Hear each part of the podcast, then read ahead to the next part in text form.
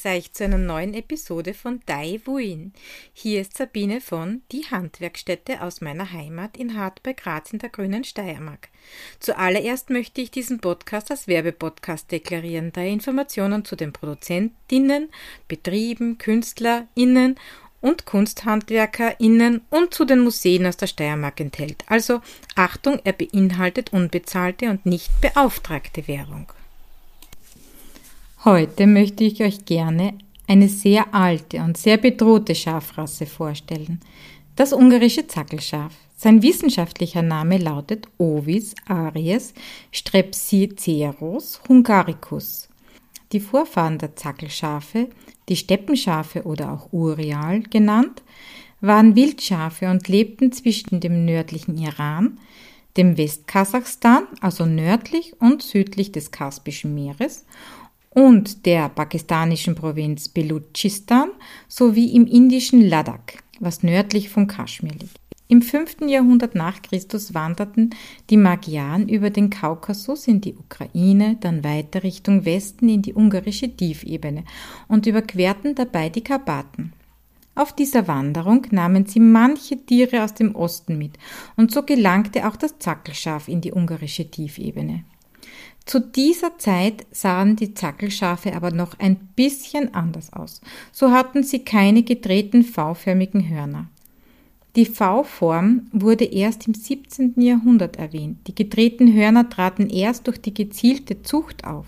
Bis 1800 war das Zackelschaf die vorherrschende Rasse in Ungarn, wobei es in der Zeit der österreichisch-ungarischen Monarchie zu einer weiteren Verbreitung dieser Rasse in den Alpenraum kam.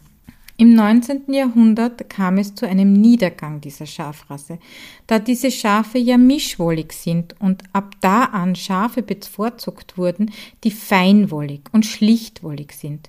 Was schlichtwollig bzw. mischwollig bedeutet? Schlichtwollig bedeutet, dass das Schaf nur eine Art von Haaren hat. Besonders beliebt ist das Merino dabei. Es hat eine sehr feine Wolle und eben nur diese. Bei mischwolligen Rassen haben wir ein Deckhaar, das sehr grob ist, und eine Unterwolle, die feiner ist. Ein Beispiel für eine mischwollige Rasse neben dem Zackelschaf ist das Kärntner Brillenschaf, mit dem wir uns demnächst auch auseinandersetzen werden. Diese Wolle kann als Ganzes verwendet werden, zum Beispiel filzt die Wolle vom Zackelschaf besonders gut, aber sie kann auch händisch aufgetrennt werden, sodass man eine grobe Wolle und eine feinere Wolle bekommt. Dieser Trennprozess ist natürlich mühsam und deshalb wird die Wolle entweder verworfen oder als Fell gegerbt. So verwendeten die ungarischen Hirten diese Felle auch als Kleidungsstück. Wenn es trocken war, wurde die Wolle innen getragen, bei Schnee und Regen außen, da der Regen an der Wolle abrann und die Hirten so nicht nass wurden. Die Stapellänge der Deckhaare beträgt bis zu 30 cm und ist wellig bis lockig und hat einen Durchmesser von 40 bis 60 Mikron. Die Unterwolle ist wesentlich feiner, mit einem Durchmesser von 16 bis 30 Mikron. Ab 1903 galt das Zackelschaf als vom Aussterben bedrohte Rasse und ist heutzutage sehr selten in Österreich zu finden. So war es mir eine besondere Freude, Anna und ihre Zackelschafe in Keinbach bei Graz besuchen zu dürfen. Hallo Anna, wir sind jetzt in Keinbach bei Graz und wir sind jetzt bei einer jungen Dame, die eben ähm, Zackelschafe hat. Ja? Also hallo Anna. Hallo. Jetzt bin ich bei, der, bei dir in dem Betrieb und ähm, wie bist du überhaupt auf die Idee gekommen, dass du jetzt Zackelschafe hast? Ja? Also ich habe die Zackelschafe eigentlich gar nicht gekauft, sondern das haben meine Eltern damals. Und die haben eben äh, viele so ausgefallene Tierarten eigentlich gekauft. Die haben auch noch Kaschmirziegen gehabt und Lamas und allerhand Geflügel und eben die Zackelschafe und die erste Herde haben sie in Österreich gekauft. Und da war aber das Problem, dass die, äh, ja, es hat kein Herdbuch gegeben, die Tiere dürften natürlich schon ziemlich ingezüchtet gewesen sein und haben dann ziemliche Schwierigkeiten auch mit den Lämmern gehabt, auch dass die Eltern nicht verwandt sind und so weiter. Und dann haben wir im Endeffekt die ähm, Schafe damals äh, weg, also die alte Herde sind weggetan und dann noch einmal ungefähr, ich glaube, 10 oder 12 Tiere waren das dann aus dem Nationalpark in Ungarn importiert mit einem mhm. großen Import, wo quasi mehrere Züchter in Österreich diese Schafrasse importiert haben und wir haben einen Teil von denen genommen und meine Mutter hat weil sie auch Ungarisch spricht, den Export damals organisiert und mit denen das irgendwie ausgemacht. Und genau, also so sind wir dann im Endeffekt dann zusammen zu der Herde gekommen, die wir jetzt haben. Wie viele Schafe habt ihr jetzt ungefähr so? Äh, ja, also die Zahl der Schafe, die variiert immer, deswegen ist es ein bisschen schwierig zu sagen. Ich glaube, momentan haben wir so mit den Lämmern so um die 55 bis 60 Stück circa. Erwachsene sind so zwischen 30 und 40. Ich kann es aber auch gar nicht so ganz genau sagen, weil wie gesagt, es variiert. Wie schaut es aus mit dem Raumbedarf? Wenn jetzt jemand sagt, ja, ich hätte jetzt gerne ein Zackelschaf, wie viel Platz braucht ungefähr ein Zackelschaf? Also wie viel habt ihr zum Beispiel? Wie viel ungefähr, was du sagst, ist es eine, der wirklich ganz viel Auslauf braucht oder ist es eher, wo man begrenzt halten kann? Also im Prinzip ist es so, dass ähm, vom Platzbedarf, jetzt kann ich gar nicht genau sagen, da gibt es äh, sicher auch so gesetzliche Vorgaben, so wie viel hm. man generell braucht für Schafe. Äh, es ist so, dass wir die Schafe sowieso in der Regel so haben, dass sie ganzjährigen Zugang zum Freien haben. Eigentlich reicht ein äh, dreiseitiger Unterstand. Sie sind eigentlich sehr kälteunempfindlich. Auch Regen und so weiter macht ihnen nicht wirklich was aus. Das Einzige, was sie nicht mögen, ist, wenn es im Sommer sehr heiß ist, dann liegen sie halt gern irgendwo, wo Schatten ist. Und was fressen ja. deine Tiere gern? Also im Sommer kriegen sie eigentlich nur das Gras, was auf der Weide ist, plus Salz und Mineralleckstein und Wasser natürlich immer frisches. Und im Winter haben sie eigentlich nur Heu, äh, Salz, Mineralleckstein und auch Wasser. Also Aber ihr seid ein Biobetrieb, ja? Genau, ja, genau. Also wir sind Biobetrieb. Eh schon lange, seit meine Eltern das hier machen.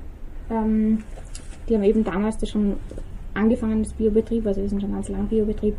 Genauso, dass wirklich irgendwie äh, Kraftfutter in Form von Getreide oder so ähnlich, das natürlich auch Bio zugekauft werden muss, gegeben wird, ist eigentlich wirklich eher die Ausnahme, wenn der Winter vielleicht sehr lang ist und man das Gefühl hat, das braucht ein Tier mal, aber generell eigentlich reicht Heu im Winter, Gras im Sommer.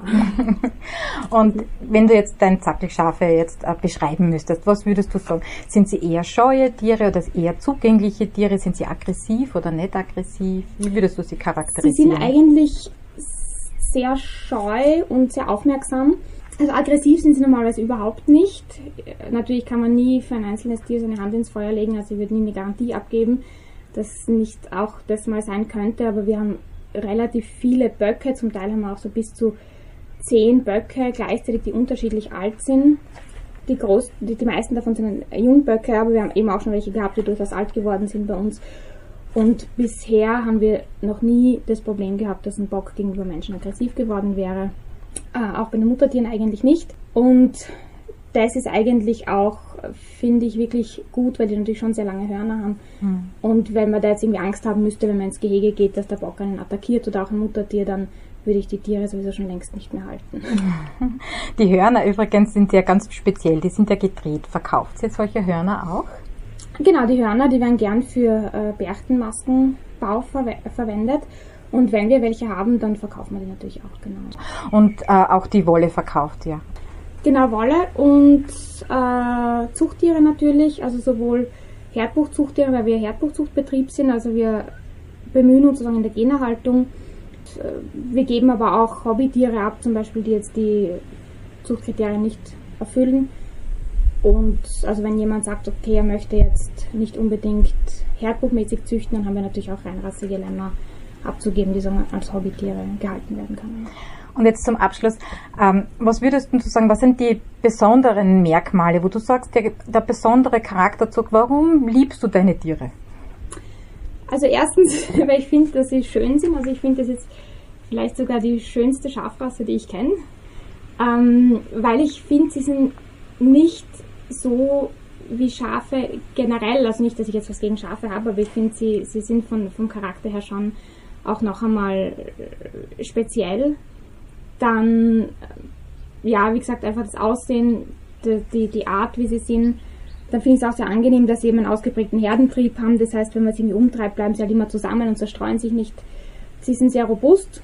Also man braucht eigentlich einen Tierarzt so gut wie gar nicht.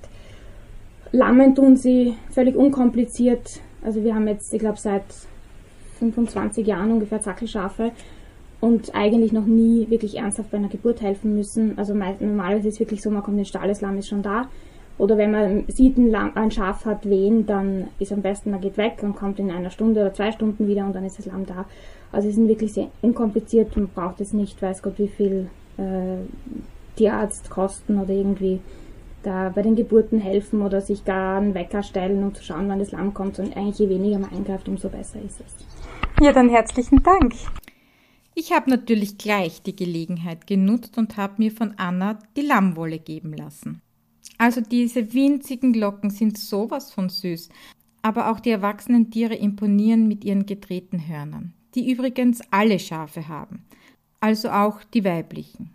Die Hörnerlänge ist alters- und geschlechtsabhängig und kann bis zu einem Meter betragen. Diese Art der Behornung hat nur mehr das Zackelschaf und so könnt ihr diese Hörner auch bei so manchem Krampuslauf bewundern. Diese Schafe findet man in den Farben schwarz und weiß. Die Lämmer der weißen Schafe kommen zwar schon hell zur Welt, haben aber einen dunkelbraunen Kopf, meist auch einen dunklen Schwanz und dunkle Beine. Erst mit der Zeit wird die Wolle dann heller, bis sie eben diese schöne Cremefarbe hat. Die Lämmer der schwarzen Schafe werden mit gekräuseltem schwarzen Fell geboren. Dieses Schwarz wird mit zunehmendem Alter grau. Damit ihr eine Vorstellung von diesen schönen Schafen bekommt, habe ich euch zwei Videos von YouTube in den Show Notes verlinkt. Die schöne Lämmerwolle, die ich von Anna bekommen habe, werde ich in Unterwolle und Kranenhaare teilen und mit der Unterwolle ein Garn drehen. Ich bin schon neugierig, wie sich dieses Garn dann als Socke anfühlen wird. Die Kranenhaare sind so lieb, ich werde die Locken versuchen, in einem Webprojekt zu verarbeiten. Vielleicht traue ich mich auch über ein Filzprojekt. Diese Wolle der Zackelschafe ist durch ihre Mischwolligkeit besonders dicht und hält besonders gut warm. Und da möchte ich nun mit meinem neuen Projekt anschließen. Es geht um Wärme und wie man sich eventuell im Winter warm halten kann, wenn die Heizung ausfällt. Wenn die Prognosen stimmen, kommt ein mühsamer Winter auf uns zu. Jene von euch, die ein Haus oder eine Wohnung mit Kaminanschluss haben, denen rate ich zu einem Holzofen mit Kochplatte oder auch einem Tischherd. Wer noch keinen besitzt, der sollte sich rasch danach umschauen, denn die meisten Händler sind schon ausverkauft und die Bestellzeit beträgt oft neun bis zehn Monate. Auch an Holz sollte jetzt schon gedacht werden, am besten gleich für zwei Jahre. So ist man wirklich unabhängig und kann sich einiges an Energiekosten sparen. Achtung aber bei den Pelletsöfen. Viele dieser Öfen brauchen für den Betrieb Strom. Bitte schaut nach, ob euer Pelletofen auch ohne Strom funktioniert oder ohne Strom in Betrieb genommen werden darf. Aber was ist mit jenen, die eben keinen Kamin haben? Hier muss für Isolierung gesorgt werden. Isolierungsmatten können jetzt noch besorgt werden. Am besten man besorgt sich ein kleines Wurfzelt und diese Alu-Isolierungsmatten, aber die gepolsterten. Wenn es wirklich kalt wird, so kann man über das Wurfzelt die Isolierungsmatten legen und im Schlafsack darin gut warm schlafen. Natürlich ist das nur für den äußersten Notfall ein Mittel. Eine Wohnung wird man ohne Heizung und ohne Selbstgefährdung nicht wirklich warm bekommen. Ich rate von gasbetriebenen Heizungen in geschlossenen Räumen absolut ab. Ich rate eher zu einer Schichtkleidung aus Leinen und Wolle. Leinen oder Baumwolle am Körper und dicke Socken und dicke Wollbekleidung. So kann man auch niedrige Temperaturen überleben. Denkt eventuell an alte Pelzmäntel. Auf diversen Second-Hand-Plattformen gibt es alte Pelzmäntel zum Spottpreis. Ja, ich weiß, die armen Tiere. Aber im Flohmarktbereich sind diese Pelzmäntel schon alt, die Tiere sowieso schon tot. Und warum sollte man diese Mäntel wegschmeißen, wenn wir sie gut für den Winter brauchen können? Ein echter Pelzmantel ist wirklich warm. Darunter einen Naturwollpullover, eventuell sogar eine Naturwollhose dann kann es schon wirklich kalt werden. Mein Tipp, schafft euch die Wärme körpernah. Die Luft könnt ihr weder mit Kerzen noch mit Feuer gefahrlos erwärmen. Jetzt ist die Zeit der Vorsorge, denn sollte im Winter der Strom und die Heizung ausfallen, ist es zu spät. Und nun kommen wir zu den Veranstaltungstipps. In St. Lamprecht findet im Stifterl das Weinfestival am Freitag, dem 22. Juli ab 19 Uhr statt. Weinbauern präsentieren ihre Weine zur Live-Musik von der Band Murtal 5. Am 16. und 17. Juli gibt es das Georgsfest auf der Araburg in Niederösterreich.